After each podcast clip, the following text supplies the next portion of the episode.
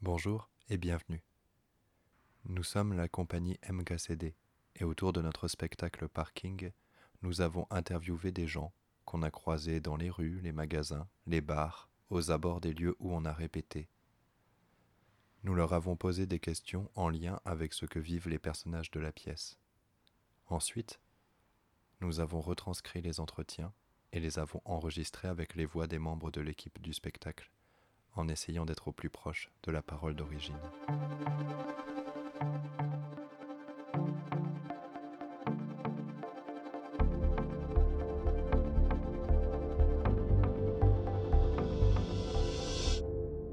Alors, en français, on a une expression qui dit euh, le travail, c'est la santé. Est-ce que vous en pensez quelque chose Alors, euh, le travail, c'est la santé. Alors, ça dépend comment on perçoit les choses. C'est vrai que ça peut permettre un épanouissement qui a un impact positif sur la santé, Ouais. à condition d'avoir un rythme qui s'adapte du coup à la vie personnelle, familiale, quelle qu'elle soit, qu'on ait des enfants ou pas, et euh, pas que ce soit toujours nous qui nous adaptons au travail, Ouais. aux besoins des entreprises, des assos, de ceux qui nous, qui nous emploient. Ouais, il y a une question d'équilibre à trouver, quoi. Tout à fait, un équilibre. Très bien. Et dans ce cas-là, on peut dire que, que le, Le travail, travail. euh, c'est en partie la santé, mais alors euh, ça restera que très partiel. Ouais. Il y a beaucoup d'autres facteurs qui, qui entrent. euh, Ok. Et euh, si on fait des petites associations d'idées, Ouais, si je vous dis rouge, vous pensez à quoi en matière de travail, Non, non, si je vous dis rouge, euh, comme ça. euh, rouge, rouge, communiste, Communiste. Et ben, bah, c'est pas loin. Et euh, si je vous dis travail, travail. euh, c'est quoi le mot qui viendrait Le mot qui viendrait avec travail, Oui, Il y en a plusieurs. putain. euh, travail, c'est- ça me vient pas, ça doit être le congé maternité qui fait que je suis un petit peu... euh, euh, ri- euh, travail, moi je mettrais nécessité. Nécessité, ouais. épanouissement euh, s'il faut mais après je sais que c'est très subjectif en fonction des, des personnes euh, abus aussi euh, Abus. je mettrais dans le travail euh, bah, le meilleur et le pire en fait Ouais. vraiment il y a, il y a de tout quoi D'accord. ça dépend si on parle de ma situation ou du monde du travail en général Euh, Ça dépend de ce, que, de ce dont vous avez envie de parler. Euh, bah, en parlant de votre situation, donc euh, vous êtes en congé maternité là ouais et vous travaillez dans quoi je travaille dans l'associatif D'accord. Euh, je suis chargée de réseau pour une association nationale euh, Ok, les restos du cœur d'accord. C'est un travail qui vous plaît c'est un travail qui me plaît ouais Ouais, c'est. Ouais, c'est pour ça que je répète euh, épanouissement, parce que pour le coup, c'est un travail qui est intéressant, Ouais, qui fait partie de votre identité. qui fait partie de mon identité. Je l'ai pas cherché par hasard. Donc Voilà, donc c'est. Ni trouvé c'est par vraiment hasard. Ça, euh, ça, ça fait partie de la chose que vous vouliez faire. Enfin, c'est le fruit d'un chemin. Oui, Ou oui, d'un oui, coup. tout à fait. Donc, euh, d'un chemin, ouais. Ouais, ouais, ouais, c'est les études que j'ai fait, euh, un petit peu en rapport, et puis après les différentes opportunités, j'ai toujours plus, euh, j'ai toujours plus cherché euh, une structure qui correspond un petit peu à mes valeurs, euh, plutôt qu'un poste en particulier. Et là, finalement, j'ai réussi à trouver un poste en termes de compétences qui correspond, et puis des valeurs qui correspondent. Ouais. Euh, Dans les grandes lignes, je suis pas non plus complètement idéaliste. Mais euh, donc il y a une question d'intégrité qui est importante pour vous dans votre parcours. Tout à fait, ouais. D'accord, très bien.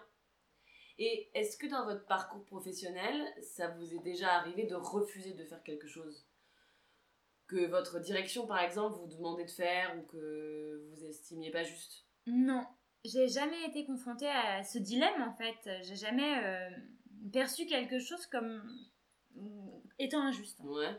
Donc j'ai jamais eu à le faire. Et est-ce que vous pensez que vous seriez en mesure de le faire Que c'est quelque chose qui ferait partie de vous d'être en... Complètement. Ouais. Mais Si ça correspond, euh, si je pense que c'est quelque chose de négatif, euh, je- ou si ça correspond plus à mes attentes, c'est pareil. Je vais changer de travail, donc euh, Ouais. donc oui, ça c'est sûr. D'accord.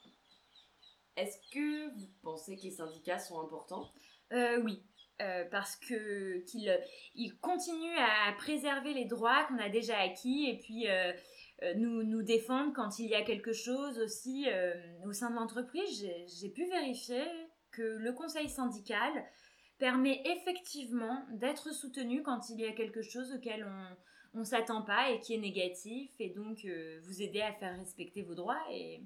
D'accord.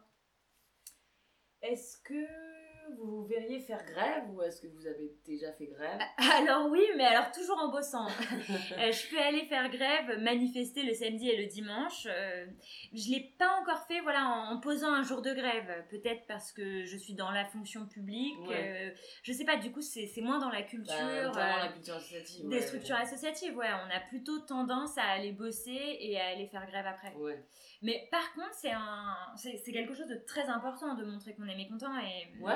Pour vous, c'est c'est important d'être poli, de, de, de faire des actes politiques On peut poser la grève comme un acte politique. on peut poser ça comme un acte politique. Et est-ce que vous avez la sensation de faire partie d'une classe sociale Euh, Elle est dure celle-là, non Euh, un petit peu quand même. Un petit peu quand même Ouais, un peu. Et vous la situerez, vous l'appelleriez comment votre classe sociale, celle dont vous faites partie Classe moyenne Classe moyenne Ouais. D'accord. Alors, si vous faites partie de la classe moyenne, c'est quoi pour vous les autres classes sociales qui existent en France Alors, euh, il y a des personnes qui sont plus défavorisées, clairement. Ouais. Il y en a beaucoup aujourd'hui. euh, Malheureusement, alors, euh, oui. moi, je suis dans un milieu où je bosse sur l'accès au droit, donc Ouais. euh, je suis confrontée. Voilà. Après, euh, il y a un pourcentage aussi de personnes beaucoup plus aisées, donc euh, je mettrai un petit peu, voilà, ces trois classes. Après, il peut y en avoir, ouais, Donc on mettrait euh, qui sont entre pauvres, les précaires, deux, mais classe moyenne et riche, très riche quoi. voilà à peu près. Grosso modo, c'est ça.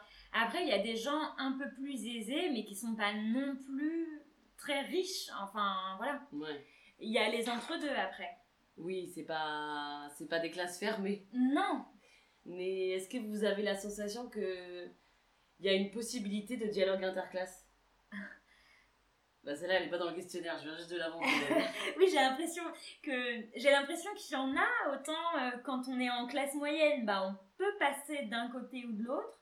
Après, entre les plus précaires et, euh, et l'extrémité la plus riche, je trouve qu'il y a quand même un, un vrai décalage et, et très très peu de communication entre les classes. Et les entre-deux classes permettent un petit peu de jonction, mais finalement, bon, on est quand même euh, ouais, dans des vies un petit peu parfois séparées. Les entretiens sont enregistrés avec les voix de Clément Ballet, Marie-Julie Chalut, Mathias Claes, Kevin Dez, Manon Gallet, Lucie Virgile Leclerc, Nariman Leroux du Perron et Françoise Roche. La musique a été composée par Anthony Cortel.